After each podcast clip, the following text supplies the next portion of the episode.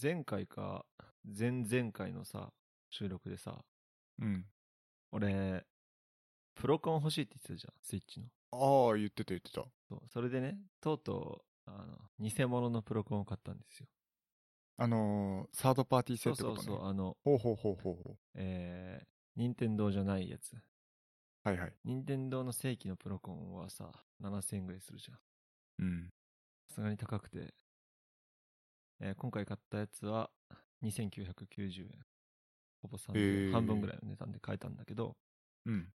えーもし使ってゴミだったらどうしようと思ってたんだけど、うん今のところねもう完璧ですよあ、そう。そうあのジャイロセンサーもちゃんと使えるし、へえ。振動もちゃんと来るしタイプ C 充電だし接続もバッチリだし接続は特に、あのーハードウェア側にはあんまり何もつけなくて、うん普通になんか無線でつながる。無線でつながる、へえそうー、だそかうならんだ最初何回ペアリングしてもできなくておうあの、タイプ C の充電コードをつなげて、それをスイッチのあのドックに一回挿したら、あえープロコン認識してくれて、うん、そそこから抜いたら、まあ普通に使えたね。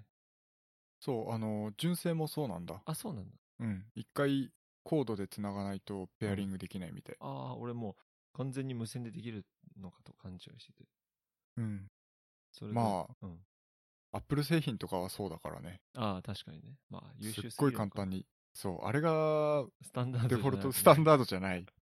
ド。確かに。あれが優秀すぎるだけで、ああ、なるほどね。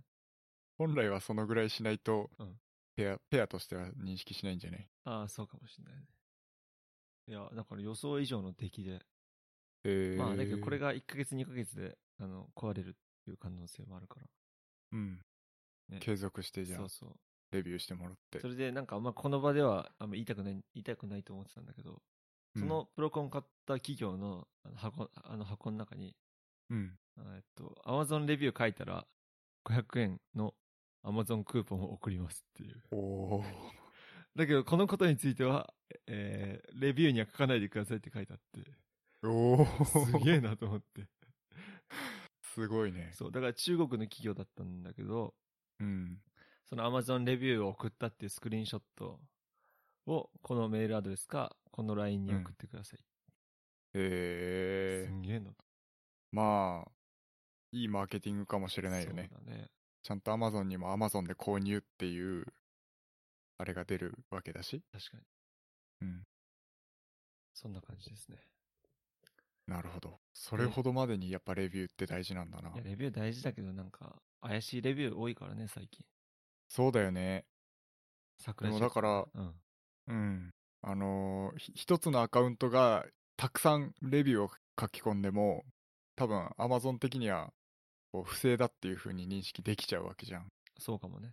うん。なんか500円払ってでも、あのーちゃんとユーザーに書いてもらった方が信憑性も増すし、確かに。あの日本語の翻訳も変にならなくて済むから、ういん。や、優秀ですよ。外人が日本語売ってます感ある、レビューあるるもんね。めちゃめちゃあるよね。わかりやすいけどう考ねえてもこれは日本人じゃない人のレビューだなっていう。翻訳ソフトをコピーペーストだな。この製品良いです。ありがとうございます。みたいなね。アマゾンの俺レビューも俺あんましないんだけど、うんあれって反映まで2、3日かかるんだね。あ、そうなんだ。そう、だからすぐ俺反映されるのかなと思ってたんだけど、多分、アマゾンから最終的ななんか承認なのか、その店舗側の承認なのか全然わかんないんだよ。店舗側ではないな、うん多分。反映される前に2、3日かかった。へえそんで、なるほどね俺は今、あのースイッチが出て、最初からある、神ゲーと言われる、ゼルダの伝説をやってるんですよね。 あー、あれね。あの、いいと噂の、ブレス・オブ・ザ・ワイルド、ワイルド。どうですかいやー、あの、噂の通り神ゲーですね。あ、そやめられなくなるわ。う。 時間が解けるって時間解けるって N さん言ってたけど、言ってたよね。マジだよ。マジか。マジだけど、楽しい、楽しいんだよ。あの、64時代から俺、時のオカリナとか、ムジュラの仮面とかやってたんだけど、 うん。まずマップの広さが、俺ムジュラの仮面とかでもマップ広いなって結構思ってたんだけど、うん。思ってた想像の10倍マップが広い。まず見えるとこ全部行けるわけよ。はいはいはいはい。それがまず壮大で、まず散歩してるだけで楽しいっていうか。へえ。それで、あとは祠っていうのがあって、その祠で一つ一つ謎解きがあるのね。うん。祠もどこにあるかわからないわけよ。へえ。マップにあるわけじゃないからね。うん。祠を探しながら、えー自分のクエストとかやっていくんだけど、祠に入ってその謎解きをクリアするごとに、えーハート、ハートが増えたり、この MP みたいな、頑張りゲージって言うんだけど、基礎能力的なのが高くなってそるうそう、それが、えっと、祠を4つクリアすると、1つどっちかをレベルアップできますよっていう。あそれは自分で選べる選べる選べる。へえだから、祠を探すのがまず楽しいっうんていうのと、やっぱクリアまでの道筋がもう決まってないっていう。うーん先にこの神殿行って、次はこの神殿行って、とか、今までは決まってたんだけど、今回はもう、まあ極論言っちゃいきなりラスボスもいけるらしい。まあ多分無理だろうけど。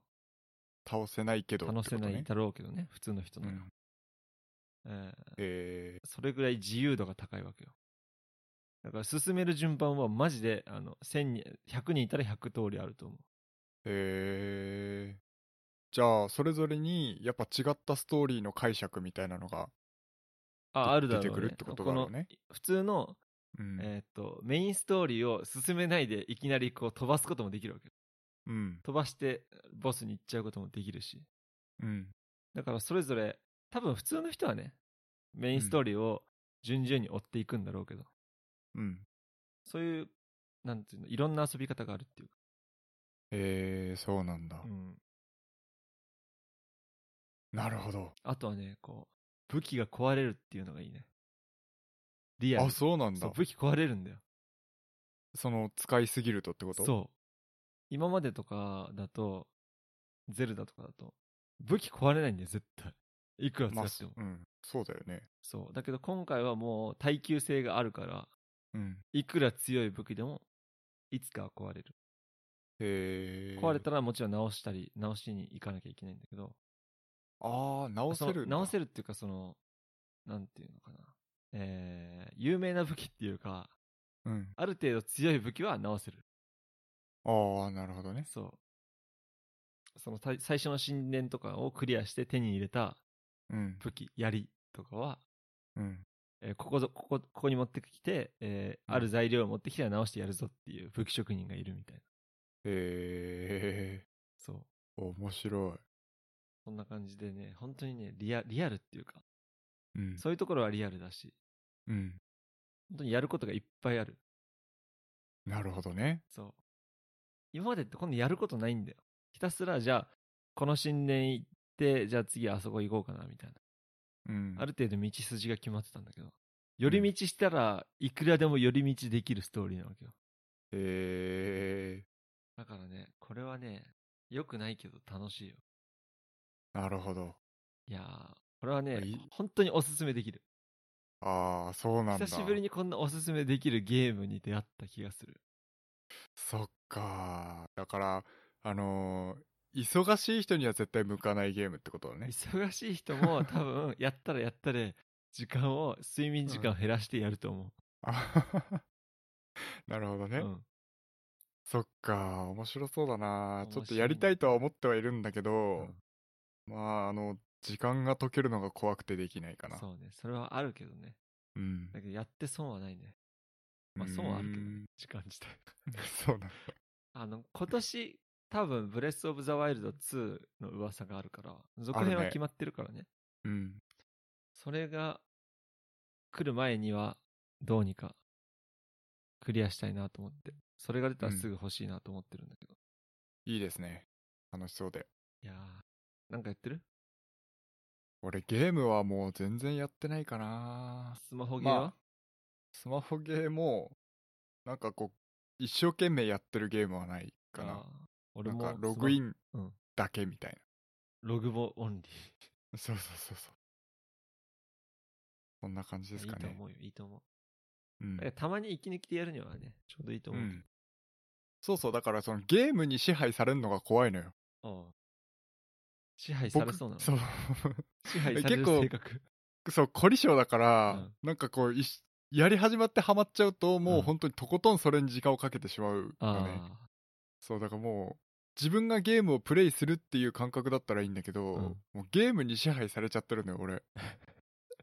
ハマると。あ。おうそれがちょっとね、怖いから。負けそうな気がするわけね。 そうそうそう。もうゼルダの伝説には俺勝てないと思 うから。うそっんか、だからそう、あえてやらないっていう、そんな感じですかなねる。ほどね。もう、ゲームオーバーだよね。 おう座布団一枚ってとこ。はい。はいということで、レッドブル飲んでもいいですかああ、お願いします。お願いしますっていう のも。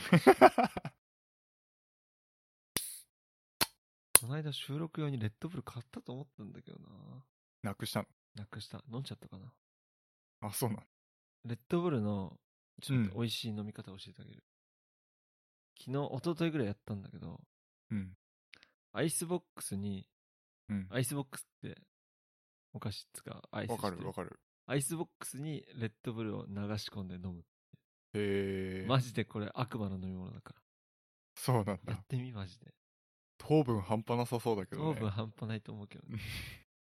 でも美味しそううん。アイスボックスの何味普通のグレープフルーツかなあの、ノーマルのやつ。ノーマルのやつ青いやつあの水水色っていうかそうそうそうんぜひ。なるほどやってみよなんかあるう僕ですねまあ僕 Windows 機と Mac を2つ使ってるって話はしたじゃないですかして、してるのかな多分してると思俺うは知ってるけど、して、うん、そんな話しなかったっけかな覚えてない けど。してるかもね。うんあのー Mac と Windows 機を2台持ってるんですねうん。で、その Mac, Mac は Mac mini を使ってるんですが、まあ、最近その、なんだ、え、本体の SSD の容量がもういっぱいいっぱいになっちゃって、もう全然使い物になんなかったんですよ。もともと何ギガのを買ったわけ何ギガだっけ ?128 だっけかな少な。そう、だなからんでもそんう、なの買ったのえーっとですね、当時の限界だったと思う、SSD えのサイズの。マジてか、SSD っていうモデルが、なんかこその時じゃあフュージョンドライブがデフォルトう、そう、主流、主流だった感じマですジかか。ね。あ HDD モデルかフュージョンモデルを選ぶ人が多いみたいな感じだったあ、のかじなゃあフュージョンモデルも上位みたいな。うんマジか。フュージョンドライブゴミだから。だから SSD モデルが128だったか256だったかだったと思うんだけど、うん。確か限界の容量だったんじゃないかな確かへーちょっと。もう覚えてないんだけどうん。まああのー基本的にはあのソフトウェアだけをその SSD にインストールしてあってであのメディア系は外付けのハードディスクに保存して使ってたんだけど、うん。やっぱりソフトウェアも最近いろいろ増えてきて、ファイナルカットプロとか、ロジックプロとか、で、ロジックプロを使うにも音源が必要なわけじゃないですか。はいはい。ループ音源とか、その音源の容量がもう莫大で、何百ギガってあるんですよね。マジか。そう。なんかそういうのも含めてインストールがもうできなくなってしまったっていうのがあって、えーとうとうですね、しびれを切らした僕は SSD を完走いたしました。おお。やっちゃったか。やっちゃいました。なんか宮川さんもやってたって言ってたよね。あ、そうなの宮川さんやったっ宮つ川さんってメモリ交換じゃなかったっあけメモリか。メモリかもしれない。で、そう、本当はメモリも交換したかったんだけうど、ん僕が使ってるモデルは、あの、メモリの交換ができないんですよね。今は 16? 今は 8GB かなおお確か。うん、だから本当はメモリも増設したかったんだけど、えー、もうオンボードにハンダ付けされちゃっている仕様らしくって、あの、そのメモリの交換とか換装みたいなのはできないっていうことらしかったんだけど、まあ、SSD はえっと、感想ができたので、えー試しにやってみることにしたんだけど、あのーまあ、結論から言うと、すっごい簡単でした。えというのも、もともとあの SSD モデルを買ったっていうのが一番でかくて、本当だったら、そのハードディスクモデルを買ってたら、あの SSD を取り付けるための部品みたいなのも、あの買わなきゃいけなかったんだけど、うん。それの、そのちょっとこう、マイナーな部品を買う必要がなかったので、えー非常に簡単に乾燥はできたのと、えーまあその、まあちょっとアタッチメントみたいなのは必要だったんだけど、アタッチメントと工具とその 2TB、2TB にしたんだけど、の SSD を買ったのの合計がまあ4万円ぐらいおうだったですかね。だから普通に Apple で、あの、2TB の SSD を選択するよりは圧倒的に安く、アップル純済んだ正のかなさんは高いですから。まあ非常に、あの、純正の SSD も売ってたんだけど、うん。もうやっぱ高いんですよね。おうすごい複雑なちょっと形状をしてるらしくて、だから、あの、汎用的な、あの、Windows PC を組むときに使う SSD にそのアタッチメントをかまして、えっ、と、Apple の Mac につける形の SSD にするみたいなうんうん部品は必要だったんだけど、まあそんなに1500円ぐらいのアアタッチメントだったんで、非常に、あまあ、安く簡単にできたっていうところですね。作業時間は全部で何、どれぐらい30分ぐらいかな、交換自体は。じゃあ。でその後、結す構う。うんん、すんなりと。ソフトウェアのインストールとかに結構時間はかかったけど、えーそうですね、あの感想自体は本当に簡単にできましたっていうのおうなると、びっくりだったのが、うん。あの PCI エクスプレス接続だったんですよ。あー。 SSD が。あのー普通、俺が想像してたその Mac の中の SSD って、そのシリアル ATA っていうケーブルで接続されてるんだろうなと思ってたの。うんうんうん。で、それだと、あのーそんなに速い速度が出ないんですよ。そうなんだ。そう。まあ、SSD、もちろんハードディスクに比べたら SSD のそのシリアル ATA 接続の方がめちゃめちゃ速いんだけど、うんそれよりもさらに PCIe 接続の方が圧倒的に速いんですよね。あー、そうなんだ。うん。で、その接続方式が PCI Express だったことにはすごいびっくりだったです。蓋を開けてみてって感じか。蓋を開け、まあ、あの、調べてみてって感じ。あーうんうんへえ、そうなんだと思って。そんな違うんだ。うん、多分、すごい違うと思う。へというところでいや、あの、早いなとは思ってはいたんですよ。え。うん。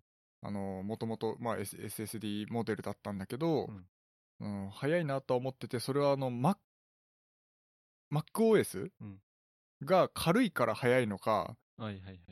そう。何が原因なのかね。そう、なんで早いのか分かんなかったけど、いや、早いなとは思ってたんだけど、うんそう、PCI 接続だったんだなっていうね、いや、じゃあ早いじゃんっていう感じなるほどね。だったですね。えはい、ということで。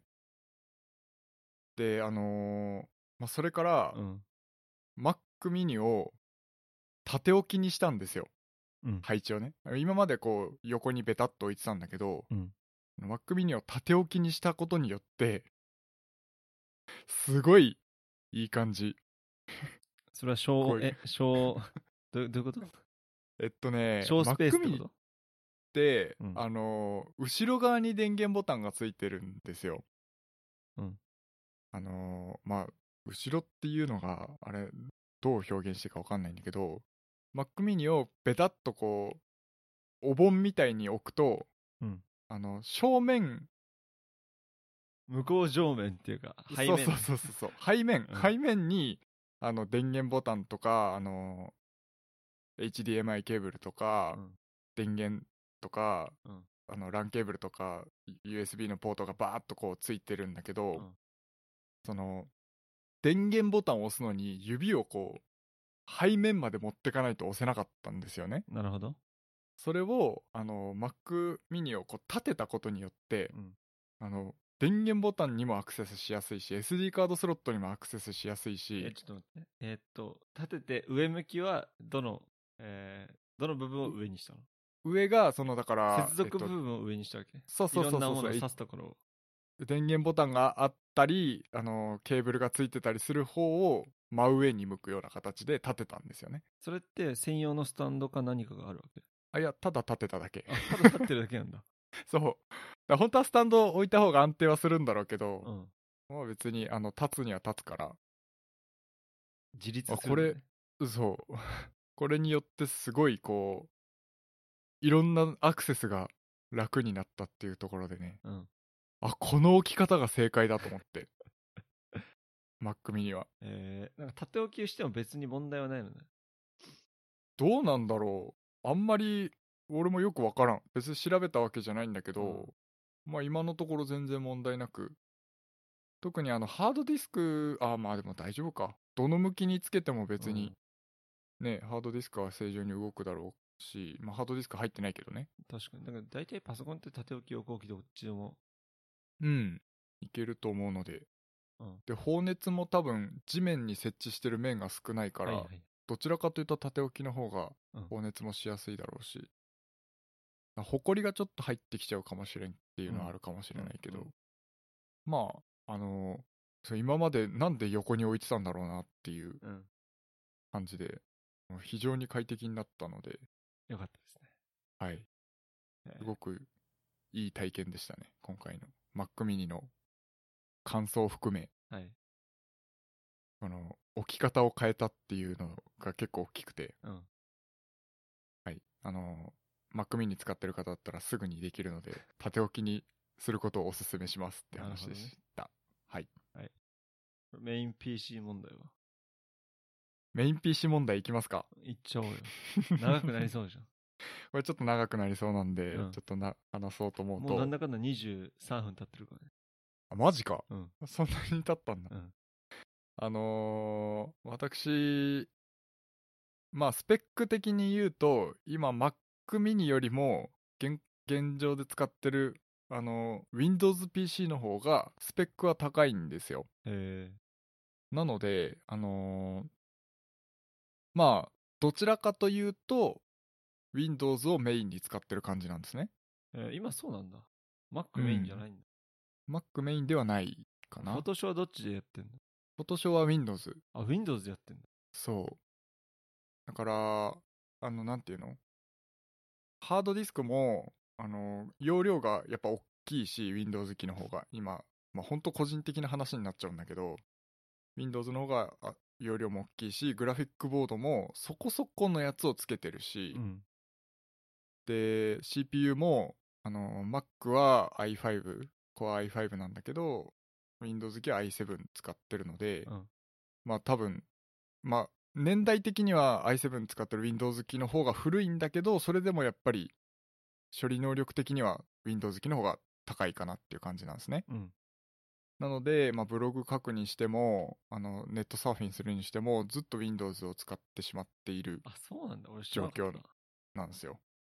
ただ、あの、やっぱクリエイティブ向けの、そのやっぱ Mac って、あの、動画編集とか、あとはその Logic Pro みたいなソフトウェアは Mac の方が充実してるので、うん。あの、ポッドキャストの編集とか、そういうのは Logic Pro を使って Mac でやってる感じなんですね。はい。っていう使い分けをしてるんですよ。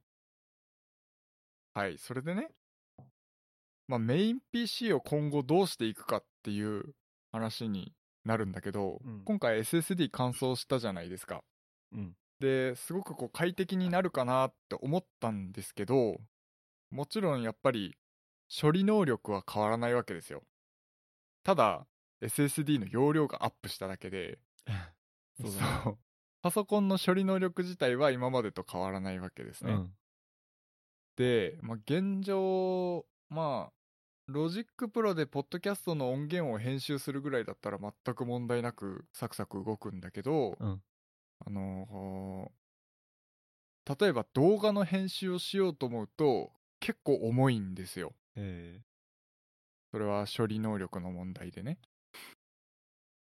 なので、あのーまあ、Mac を買い、これまでは、ちょっといい Mac を買って、やってこうかなっていうふうにメイン PC を Mac にして Windows 今の Windows 機よりもスペックが高い Mac の PC を買うっていうふうに考えていたんですが が、があのー最近すごくいいカメラが発表されたじゃないですか前回長々と話して です前ね回長々と話したあの α7S3 っていうミラーレス一眼が発表になっていや欲しい欲しいっていう話をしてたと思うんですがこれを買ったらあのー 4K の 120p とかで撮った映像をねうん、編集しなきゃいけなくなってくるわけですようん。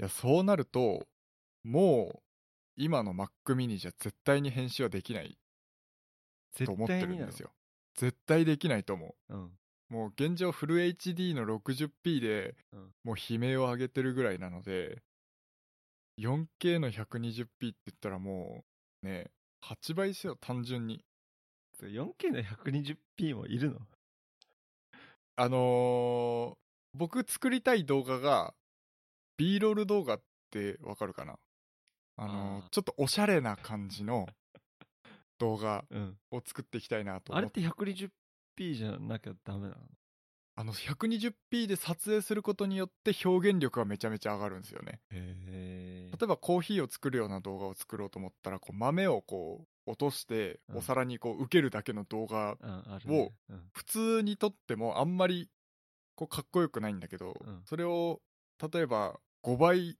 速うん5倍速じゃなくて5分の1倍速うん。でやるとすごいこうすっごいおしゃれになるんですよ、うんうんわかるわかる。でそれを綺麗に映そうと思うとやっぱ 120p ぐらいで撮んないとたで 1, 1秒間に24フレームで再生した時に5分の1秒あの5分の1倍速になるので、あのーそれだけですごくおしゃれな映像が撮れるっていうのもあってやっぱり現状だと 4K120p で撮った映像を素材にして使ったらうん。それだけその表現力が上がるっていうところにやっぱ魅力は感じてるわけなんですよはいね。。はい。うん、というところで、えーまあ、単純に、まあ、8倍になってしかもそのなんていうの動画のフォーマットというかファイル形式も Slog3 って言ってちょっとこう色味とかを、うん。あの赤しあなんだ赤青黄色赤緑黄色だっけあの光の三原色をこう別々に記録してうん。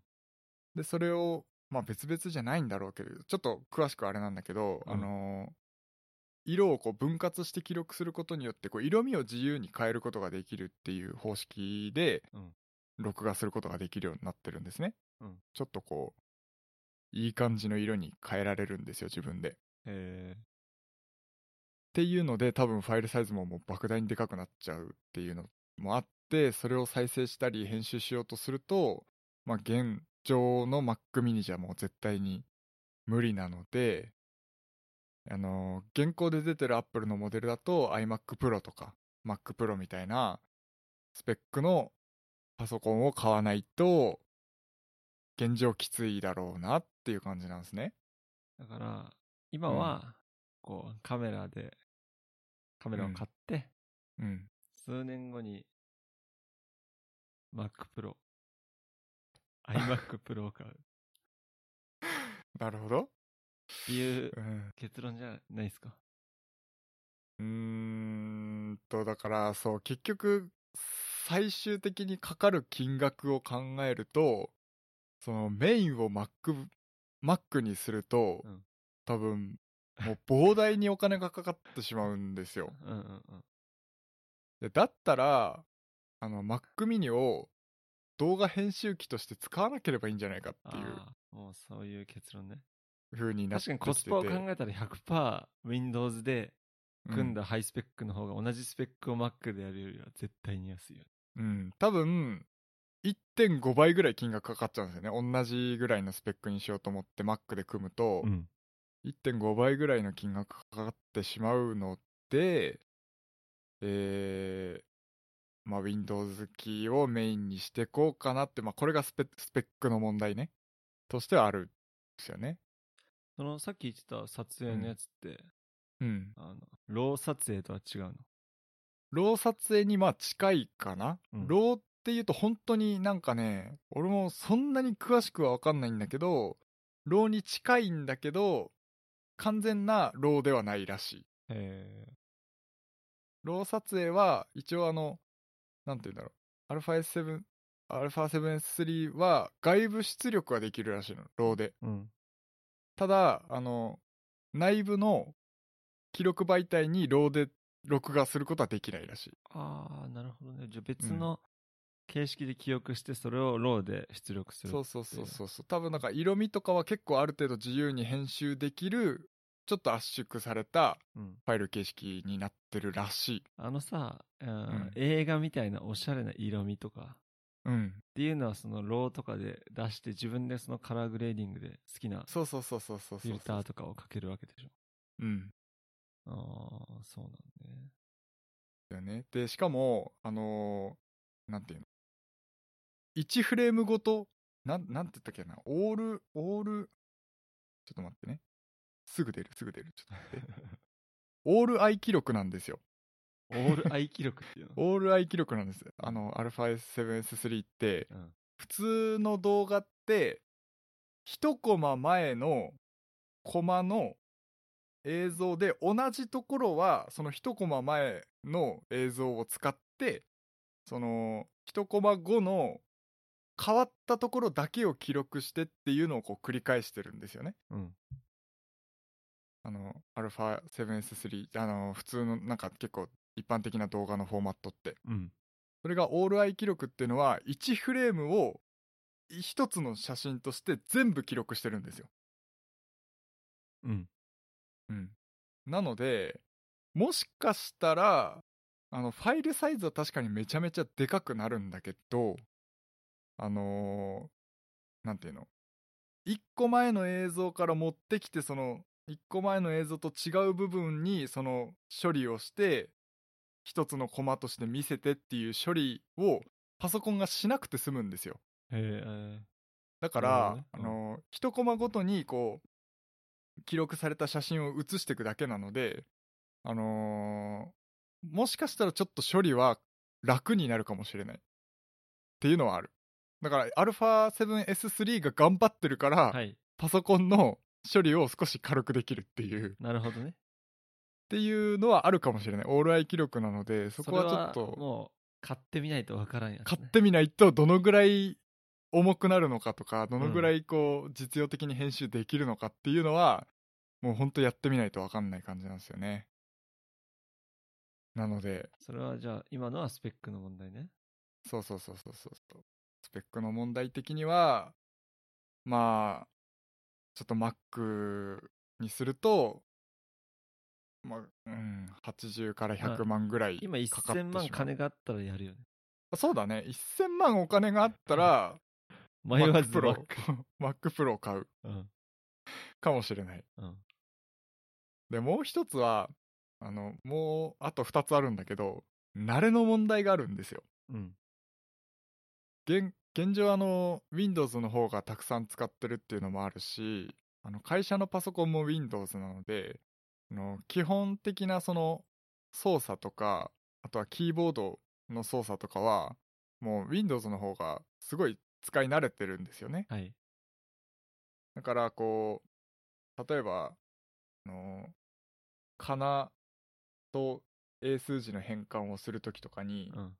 いつも左上の半角全角漢字っていうボタンを押して、うんあの変えるんですけどうん。 Mac はあのスペースキーの両脇にある英数とかなで切り替えるじゃないですか,、はいはい。その辺とか もあの Windows に慣れすぎちゃって、うんちょっとこううってなる時があったりはい。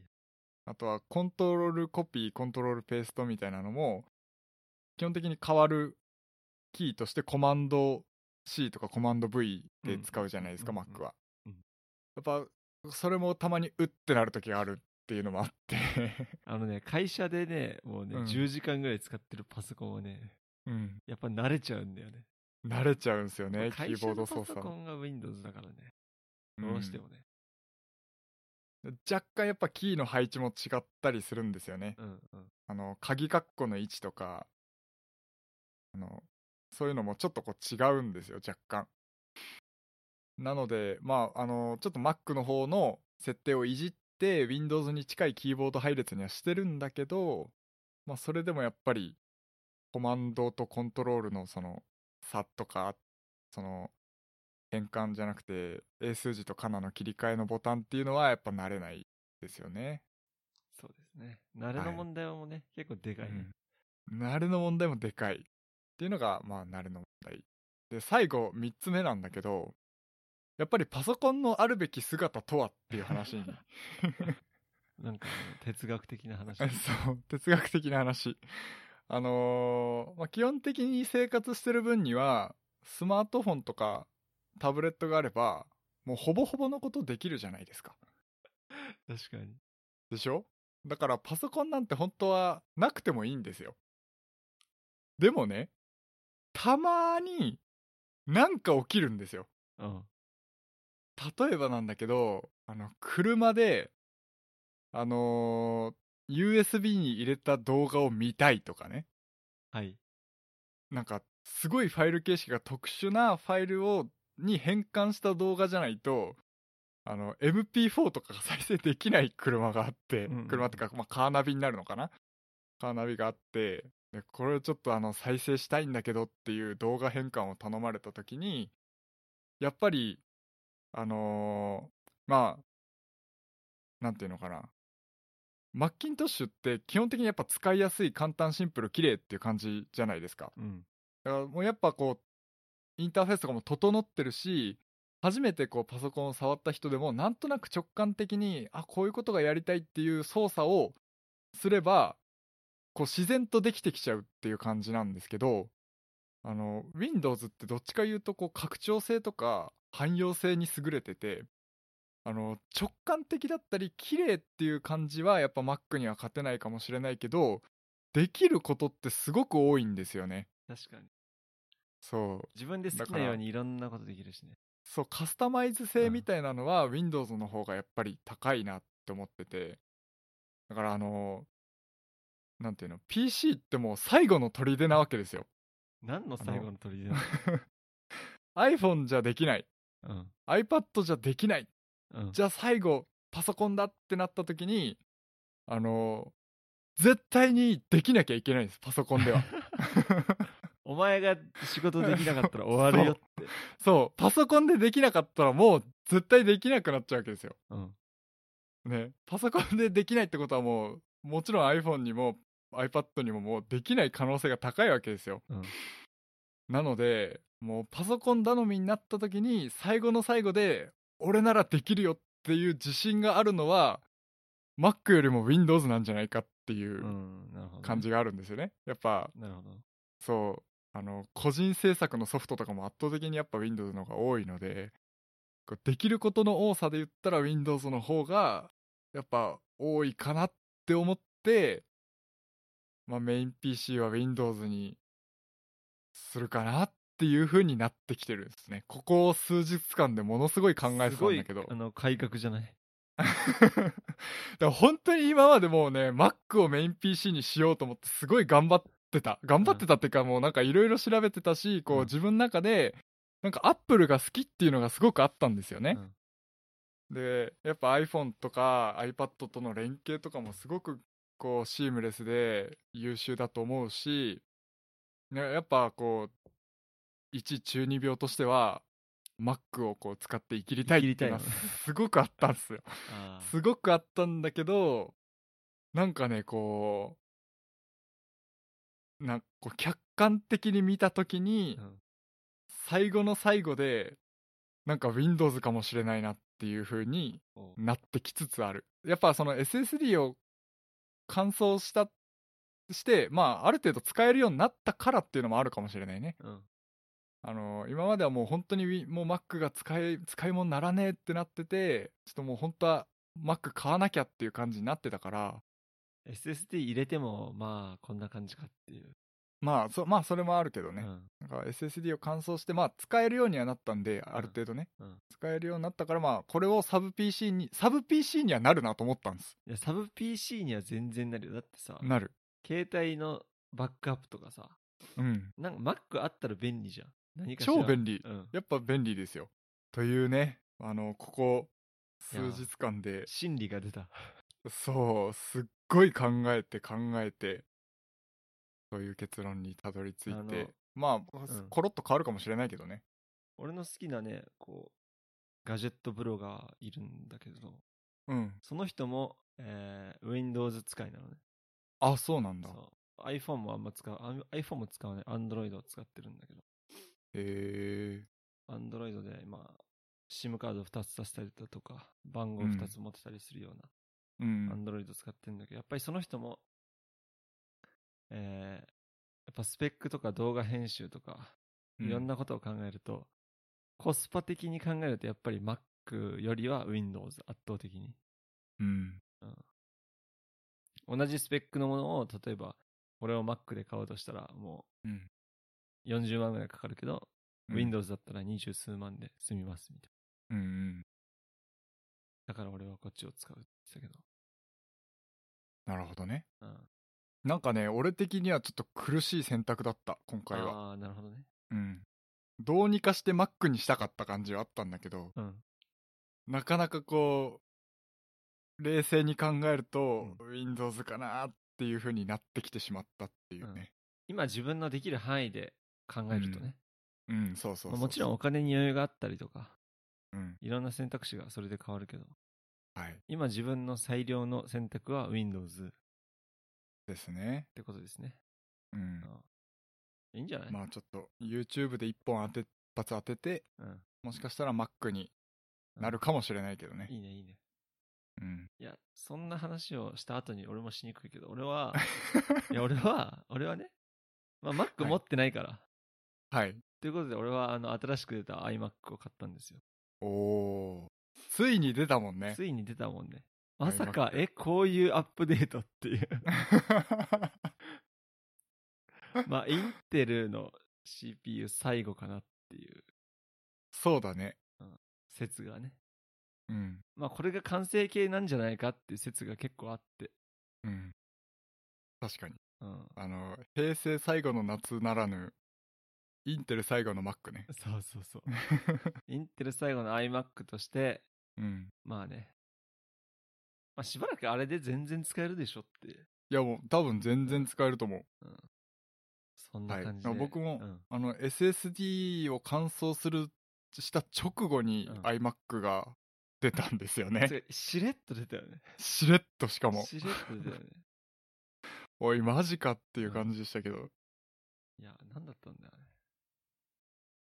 ねまあでもまあ待ちに待った iMac だったんで、うんかなりよが良いやっぱいい製品だと思いますもう本当になんていうの、うんこう完成されてるというかそうですね。 iPhone でいうあのなんとか S みたいなわかる感わじかるわかる。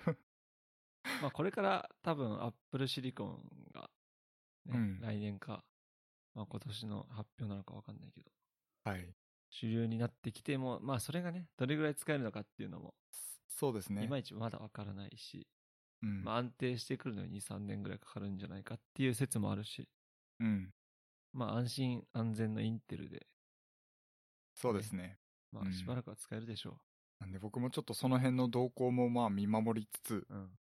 まあなんかあったら、あの、ね、俺今度そっちもうすぐ引っ越すし、うん俺の iMac を見せびらかすからじそうですねゃん。うんそ。したらやっぱ iMac 欲しいってなるかもしれない しなそうかもね。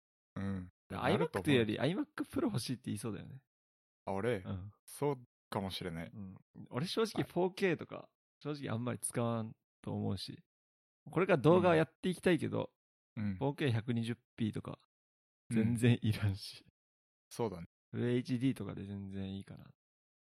まあ普通に YouTube とかやる分にはうんうん。そのぐらいがいいと思うけそど、のシネマティックな、ちょっとおしゃれでかっこいい動画を作るってなると、それだけのスペックが必要なのかもしれないけど、うんそんでさ、俺今回 iMac さ、森尾に言われてさ、こう、はいうん、通常の iMac というよりこの、あのベサ規格のはいはいはい、アはーいム。をつけられるタイプにしたんですよ。はい。まあ、中二、中二チックにね。うん。やっぱり、ね、iMac は角度は変えられるけど、うん。俺的にはモニターの高さが変えられない。まあ、もともとでかいからあんま関係ないのかもしれないけど。うん。まあ、あとはその、パソコンのデスクが広く使えるっていうのがうんでかいかなと思って、そちらにしてみました。なるほど。やっぱベサアーム対応の iMac って、やっぱ使ってる人も多分そんな多くないとそ思んうなの多でくないと思う。うん。うん。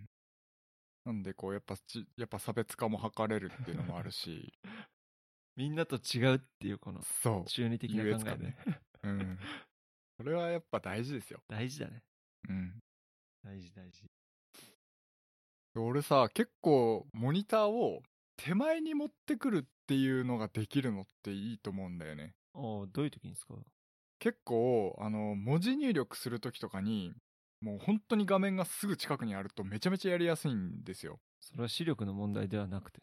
視力の問題もあるかもしれないけどそうだからなんかこうなんていうの画面を例えばこう複数枚やるにしても遠くで複数枚になっちゃってもうめちゃめちゃちっちゃくなっちゃうじゃないですか一つのうんウィンドウが、うんそれをこう何近くに持ってくることによってすごくこう細かくあの小さくたくさん使うことができるっていうのかなっうーん。ていうのもあるしこれだから Windows の画面はあの42インチなんですよでかモニターがマジそうでそそんなん使ってんのう42インチそのモれっニターてですフル HD、4K。 4K4K マジか。いいな。いくらした40これでもそんな高くなかったよ多分6万7万ぐらいだったあーえ、でかすぎね。これがですねうん僕的にスはタこンダードこそう3年間で一番いい買い物だと思っててえいつ買ったか忘れたけどー、俺なんかそういうの買うんだったらもう、なんかウルトラワイドモニターみたいなの買おうかなと思ってる。うんどうせそこ、まあそうのぐらいでかいのそ買うなれでもうんいいかもしんないねら。うん、えー、でかいえもう一回で何何インチ42インチ ?42 イン チ ?42 インチって、もう、テレビ、軽いテレビ。そうだねほんとテレビテレビの方が俺ちっちゃいですよあ、うちそうなんだ。うんえーテレビあんまり使わないけどううん。ちのモニターはすごいたくさん使うからえ、じゃあゲームとか、えー映画鑑賞とかテレビじゃなくてそっちでやってんのそう、ゲームはむしろフル HD の方がやりやすいから、フル HD の、あ画面マルチモニターなんだけど、うん。フル HD の方のう27インチのモニターを使ってゲームとかやってて、うん。で、動画はうんやっぱでかい画面の方が見やすいんですよね。うん。。だから、4- 4K のあの、42インチの方で見ててっていう感じかないやー、いいね。俺こもれ、最高ですよ、マジで。マジで。俺もだから欲しいな 今、これめっちゃいいよつ。うか、あの、今度家行くわ。ちょっと見せてもいやらうわ。もうぜひ、ぜひ見に来てくだあ。さい。みみ見せてもらあのね、でかい机がいる。 う。だろうな。モニーターだけで何キロあるのえ、なんえ、それは、わえっかんない、と、重さは。どういう風に、え、足があんのこれも、あのーあれですね。ベザでつながってますあ、。繋がってんだ。えー、圧迫感ない結 構。えーでも、なんて言うんだろう。こう、囲まれてる感はある。なあんか、ーなんか、なんつうの。まあもう本当ロマンはある。いいね。いいですよ。うんなんかせ、操縦席みたいな感じになってあてー。だから、 これはね、それはまさすにごく中二的な優越感だよ中ね。中二的優越感は凄まじいですね。ああのーだから画面に今あのオーダーシティの記録画面が左側の左上にーうんあってであの右半分にあのズームの画面を縦に並べて、でもう左下にまた別のあのネットの画面とかも出せるのででかすぎね。非常に快適にいろいろ作業はできますねだからあゲーム実況とかもだからこう OBS を半分使って、うん もう半分をあのオーダーシティ使ってとかえゲームはフル HD の方がやりやすいの。まあ、ゲーム自体出力はフル HD だろうけど。そうだでね。かあすぎるの、まあ、配置的に、うん。あのーなんていうの正面がフル HD なんです。えっと、ま、待って待って。えっと、左右に中心にこう、モニターの線があって、ごめんマイクさんうんちょっと、左右にモニターがあるんじゃなくて、うん正面にモニターがあって、うん右左どちらかにそのサブとしてクソでかいやつがあるってそこう、サブとして 4K がある。と。 なるほどね。そう。じゃあ、体を整体して正面にモニターがあるの。それはが27インチ27インチのフル HD あっあ。ていう感じなので、そうですね。だから写真とかを見たりするのとかは、それやっぱりこう、ひ右側を見てやってる感じ。うんあのライトルームみたいなうん。ソフトを立ち上げたりするときは。っていう感じですかね。だかへら、え使い分けがいろいろありますね。なんか、使いやすいように使ってる。なるほどね。うん。かなこの、今度の iMac は、あの、5K、まあ、5K だから、うん。 5K モニターっていうのもちょっとね、どういう感じなのか。レティーナそうです。ね。あの、iMac ってね、やっぱりね、絶対にコスパいいと思う。いや、いいと思うよ。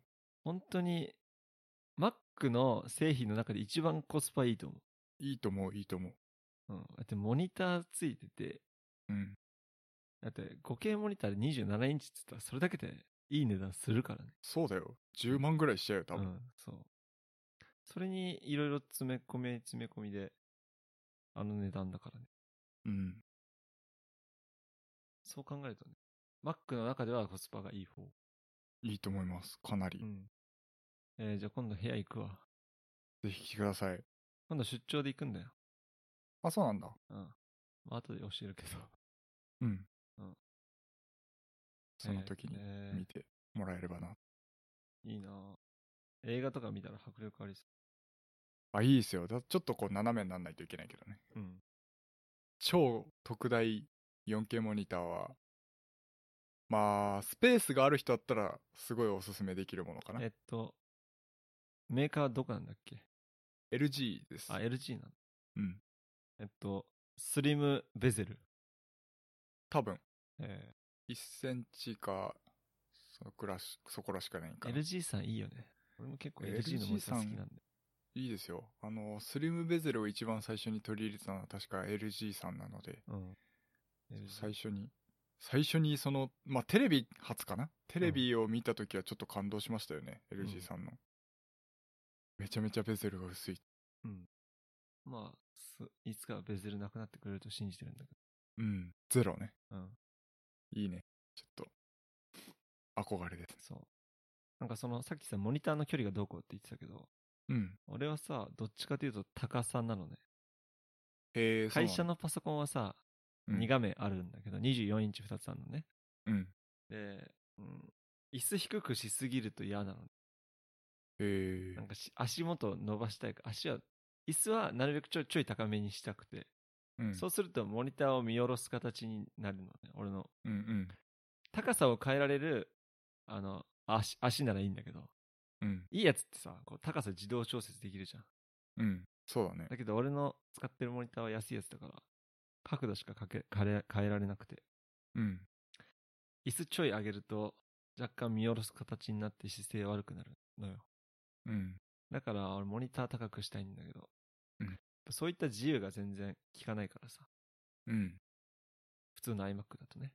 確かに。まあ iMac 自体27インチでモニターでかいから、あんま関係ない気もするけど。そうだね。まあちょっと上の方で作業すればいいだけの話だそもんうそう。まあ、あとはさ、こう自由聞くからモニター動かしてみんなで見たいときさ、ああ、自由そうにだ動ね。かしたりするから、それはすごくいいなと思って。確かに。そんなとこレですザかーねマウントによるうん、やっぱメリットは結構たくさんありますね。うん。まあ、一つ、なん、難点っていうか、あの、iMac ってあの足っていうか、うん。足も含めてなんか美しいみたいなところあるじゃん。それはちょっとある。だけど、それが損なわれて、なんか筋骨隆々のアー ムがそうだね。繋がってるっていうのは、あんまりスマートではないって思う人はいると思う。うん。確かにね。それにいろいろコード繋がってますみたいな。うん。それはちょっとあるかもしれんけど、まあ、俺はあんまり気にしないかな。基本的に見えない部分だから、うんうんうん。あんまりね。これで、もう YouTube の準備はできたから。おお。この間、なんだっけ、オープニングの音楽作ってたよね。あ、そうなんですよ。あの、YouTube の出撃準備が整いまして。出撃すんの。 そう、オープニングを、もう手越しとりあえず優、手越し優也並みに、あの、秒で100万人いくんでしょ。行くでしょうね。つうか芸能人のさ、YouTube 進出ってさ、まあちょっと話変わるけどさ、ちょっとうざくね、うざいっていうかずるい。そうずるいマジでずるい 本当にもともと、もともと知名度があるわけじゃないですか。やっぱりねずるいんすよやつらはうんやっぱテレビって今でもなんだかんだオワコンとか言ってるけど見てるう人ん多いんだよ、うん。だから動画1本でもう秒で100万人いっちゃったりだとかさうん。そんで金あるからさプロの編集者連れてきてさ うん。めっちゃいい編集するわけじゃんテレビ並みのテレビ並みそのうだよね。なんかねチートだよねまあ、チートだね。この間石橋貴明の YouTube 見てたんだけど、うん。もうね、テレビ番組かっていうレベルの編集。 カメラ何台あんだよ、お前っていう。ええもうね、もう普通のテレビ番組であれ。テレビ制作者が絶対もう力を入れてるなっていうあ、そううん。だからそういう関係の人ともさ、交流があるわけじゃん。そうだよ。いや、だからもう、なんか、ずるいよねそう。俺ら、俺らつうか、一般の YouTuber はさ自分で、まずカメラ買って自分で、うん。もう、撮影から編集、全部自分で考えてやるわけじゃん。うん。だけど、そうだよ。だってあっちには放送作家だっているわけだしさ。そうだよ。うん。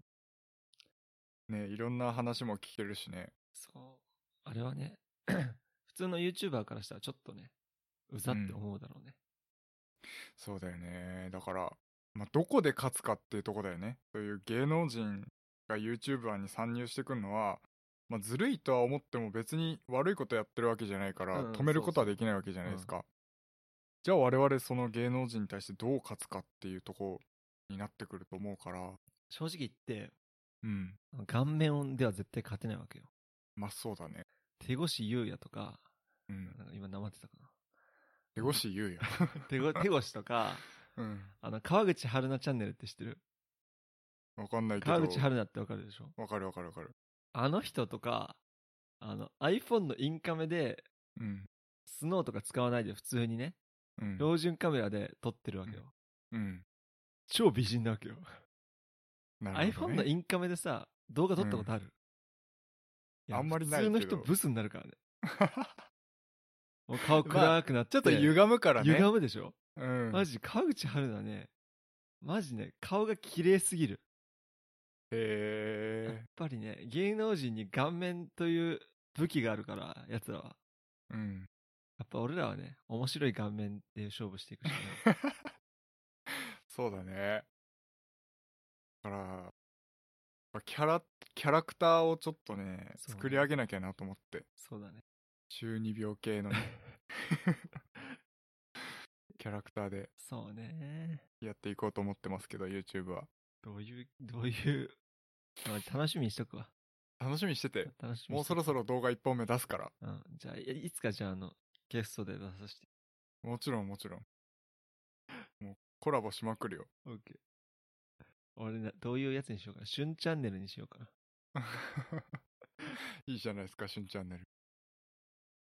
じゃあ、YouTube 頑張っていきます。はいでも全然準備の話してないけど、まあ、いいのオープニング作成に3日ぐらいかかりましたっていう話えです。それはアニメーショ ンちょっとね、そのアニメーションも作ったんだけど、なんかもう、ボツを繰り返しまして、おう最終的になんかシンプルに写真をこう、ちょっと移動するだけのうん感じになりましたけど、なるほどね。本当はこう目から邪気眼みたいなのがこう、 邪気がこう出る感じのエフェクトとか作ったんだけど、なんかもうね、チープすぎて、もう個人が作ったそのコンピューターグラフィックスはもうダメなんかやっなぱるほどね能力がないっていうのもあるんだけど、初めて作った素人し、感が出ちゃうわけね。もうなんかね、 もう邪邪気眼じゃない、これは。普通になんかヒョロヒョロの、ヒョロヒョロのエフェクトがピヨって目から出てるだけみたいな。それも見て。それも見 て感じになってしまったのでちょっとねあなんかもうイメージと違うなと思ってボツにしましたなるほどね、結局3日ぐらいかけてかけたんですけどそれボツになった。うんなんかすごいシンプルな感じのオープニングになりましたはい。いいんじゃないですか。はいということででさ、そろそろえうん下かはらい2番目の俺気になって眠れないかも。 えあのじゃあ最後この話しましょうかなんうん、いいんじゃなか俺の話ばっかになっちゃったねごめんねいいいよ、全然。えっとまあ僕カメラ結構好きじゃないですかはい。でまああのーできればこう人を撮りたいなと思ってるんですよ。おお。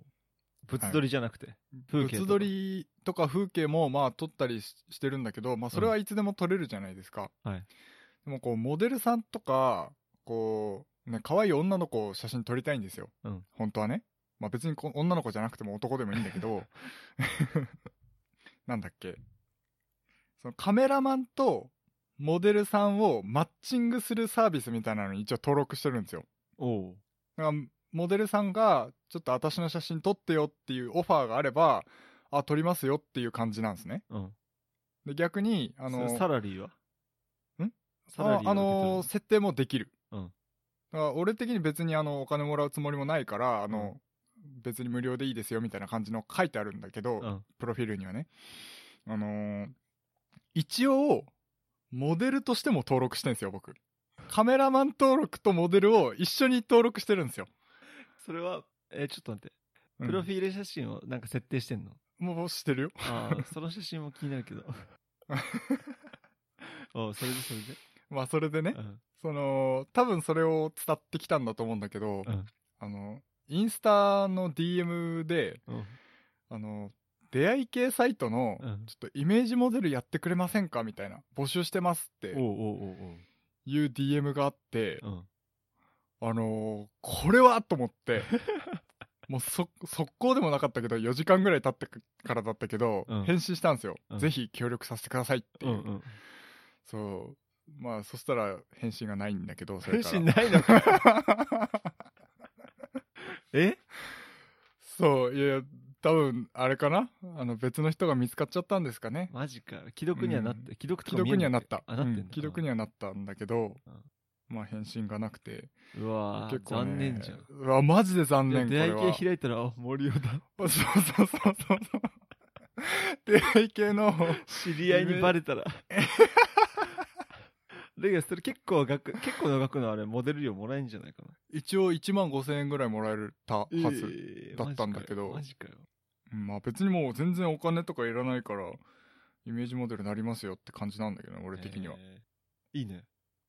そう、ちょっとね、楽しみだったんだけど、残念ながら返信が来なくなってしま って、もうせっかくのね、あのー最初のお仕事だったのに。最初のモデルとしてのお仕事だったんですけど、残念ながら。そう身長高いからね。モデル体型だしね。そうそうそう、でうもん、あれなんだけどね、なんか、あのーなんだっけ、ビデオ通話をしてるところをなんか録画してくれみたいな依頼だったんだけど、あー、なるほどね。そえーだからさい最初にななんか Tinder んかかなんかで、う、うん、そういう風にビデオ通話してるようなやつなのかなそうそうそうそうそうそこをなんかこう録画してなんかサイトに載せたいみたいな感じの依頼だったんだけどへえ。残念ながらですねまあこれから来るかもしんないから。そうですねこれからまたちょっとあのスカウトされたらうん今度はもう秒で返信してやろうかなと思っていいね。うんじゃあ今度はあの、じゃあ俺のさ、あの、LINE のプロフィール写真撮ってよ。あいいよ全然生きってやつ撮るからじゃうんいいよ もちろん撮ります撮りますあ。はい。はいということでちょっと残念だったんですがイメージモデルにはなれませんでしたどういう最後だ。はいはいてな感じで、ぼちぼち1時間です。そうですねちょっと過ぎちゃったのではい。終わりにしましょうかおい。はい。じゃあ、今回のポッドキャストの小ノートは、hpk.jp スラッシュ、おポッドキャストスラッシュ011で公開しておりますので、こちらの方もよろしくお願いします。それでは。はい